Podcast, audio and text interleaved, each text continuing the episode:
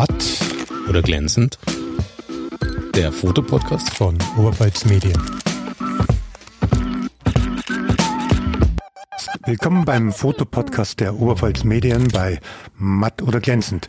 Ich bin Alexander Unger, mir gegenüber sitzt Peter Müller. Servus Peter. Servus Alexander. Peter, stell dich doch mal kurz vor, wer bist du eigentlich? Ich bin Peter Müller, arbeite hier bei Oberpfalz Medien, so als Schnittstelle zwischen verschiedenen Abteilungen, zwischen IT, zwischen Redaktionen, zwischen Buchhaltung, Lesermarkt, Endkunden und so weiter und so fort.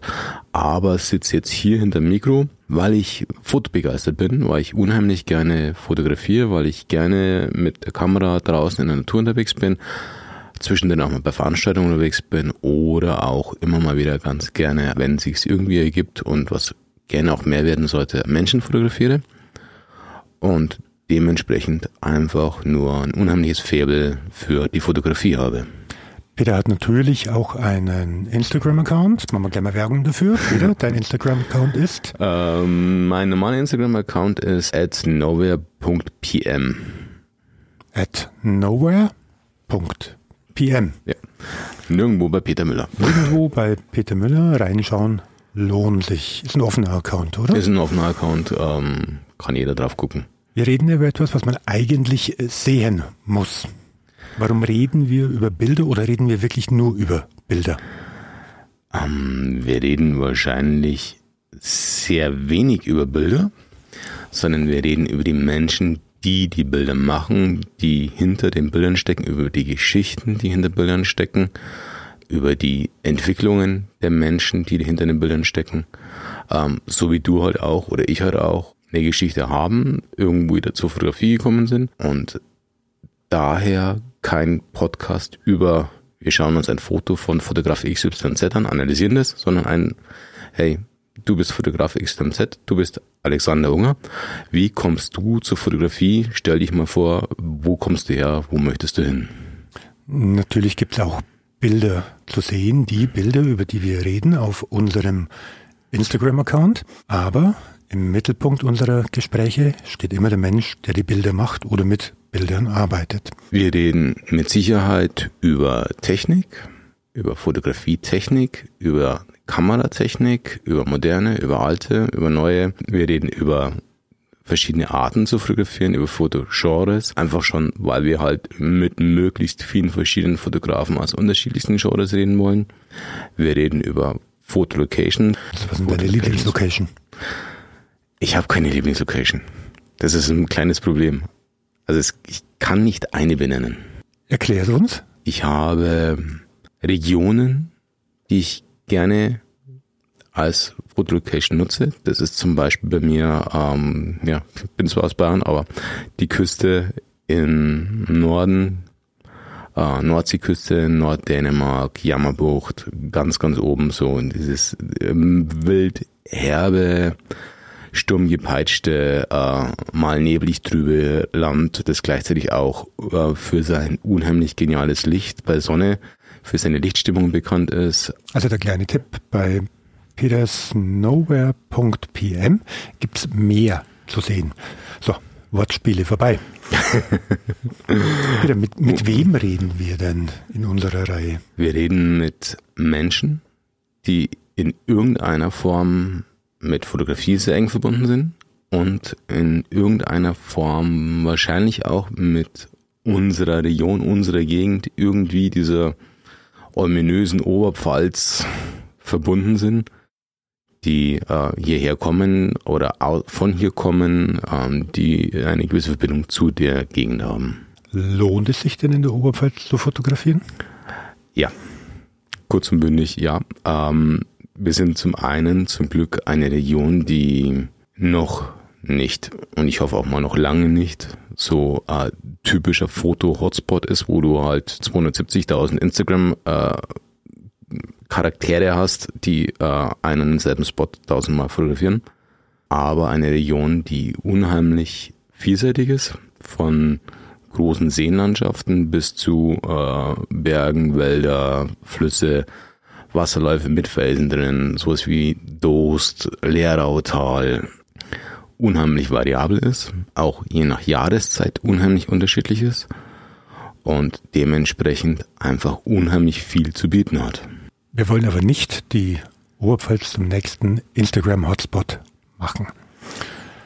Muss man ganz klar so sagen. Deine erste Kamera? Eine kleine Ritschratsch. Pocket-Kamera ähm, mit einem kleinen Pocket-Film hinten drin. Das sind so, so, so kleine Filmkassetten gewesen, die eigentlich nicht mir gehört hat, sondern meine Eltern äh, immer wieder heimlich aus dem Schrank stibitzt. Ähm, es lag da auch eine Polaroid rum, aber da hat der Papa mal gesagt, wie du fotografierst damit, die Dinger sind scheiß teuer. Ähm, also die Filme. Dann wurde es die kleine und ja. Für unsere jüngeren Zuhörer, äh, es gab eine Zeit vor dem Smartphone, da hat man mit Kameras fotografiert. Und noch früher hat man nicht auf Speicherkarten fotografiert, sondern auf Film. Und da gibt es verschiedene Filmformate und dieses Pocket-Format, das kann man sich so vorstellen wie eine kleine Kassette, die man hinten in die Kamera lädt. Da passen 12, 24 oder 36 Bilder drauf und das war richtig teuer. Richtig teuer, wenn man das im Vergleich ja. zu heute sitzt. Es war nicht wie die Speicherkarte, auch wenn es die gleiche Funktion hat, die man einfach löscht und neu benutzt, sondern nee, einmal durchfotografiert, neuer Film kaufen, entwickeln lassen. Drauf warten. Drauf warten. Nicht gleich sehen, sondern, keine Ahnung, eine, zwei, drei, vier Wochen später. Man musste ja die Fotos erstmal voll kriegen. Es kam auch schon mal vor, dass man Weihnacht, an Weihnachten fotografiert hat, den Film dann voll gemacht hat beim Entwickeln hat man sich dann gefragt, wow, da waren ja noch die Sommerurlaubsbilder mit drauf. Genau, das war dann der Sommerurlaub vom Jahr davor. Also 36 Bilder war das Maximum, das auf dem mhm. Bild auf dem Film drauf passt hat. Bei durchschnittlichen Entwicklungskosten von 30 Mark damals, 15 Euro, mhm. hat man schon genau fotografiert und nicht 5000 Bilder aus dem Urlaub mit nach Hause gebracht.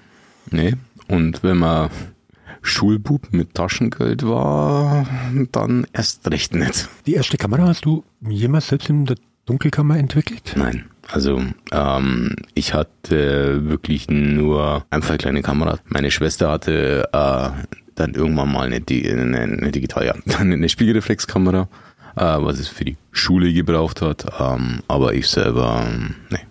Von der Kameratechnik jetzt mal zu unseren Themen wieder zurück, die wir besprechen werden.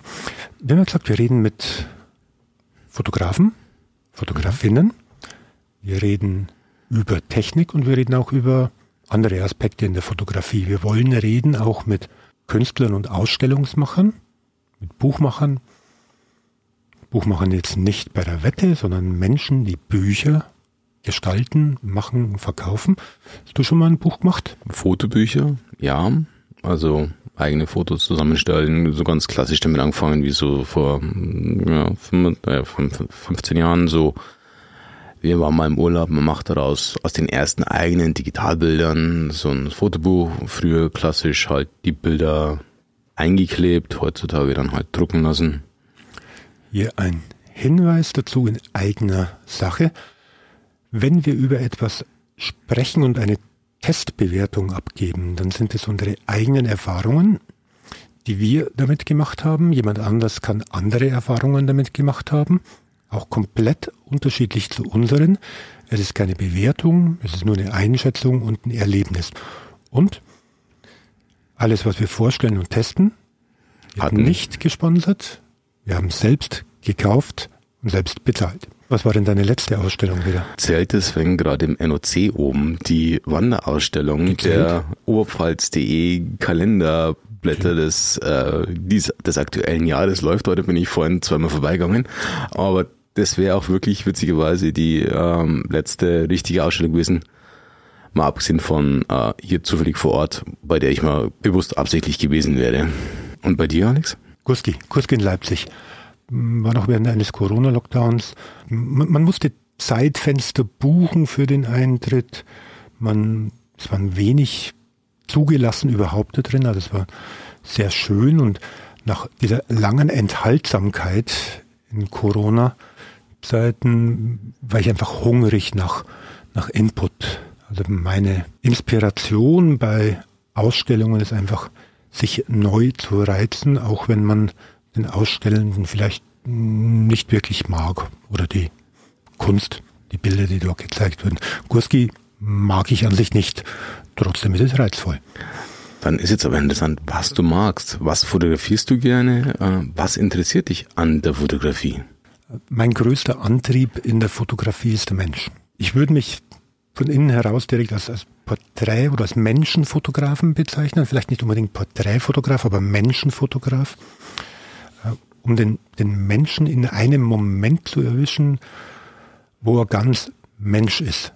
Ich habe schließlich 20 Jahre unter anderem auch für Oberpfalz Medien in Amberg fotografiert, journalistisch fotografiert und da trifft man Menschen, die sich bewusst der Kamera präsentieren, diese gestellten. Bilder.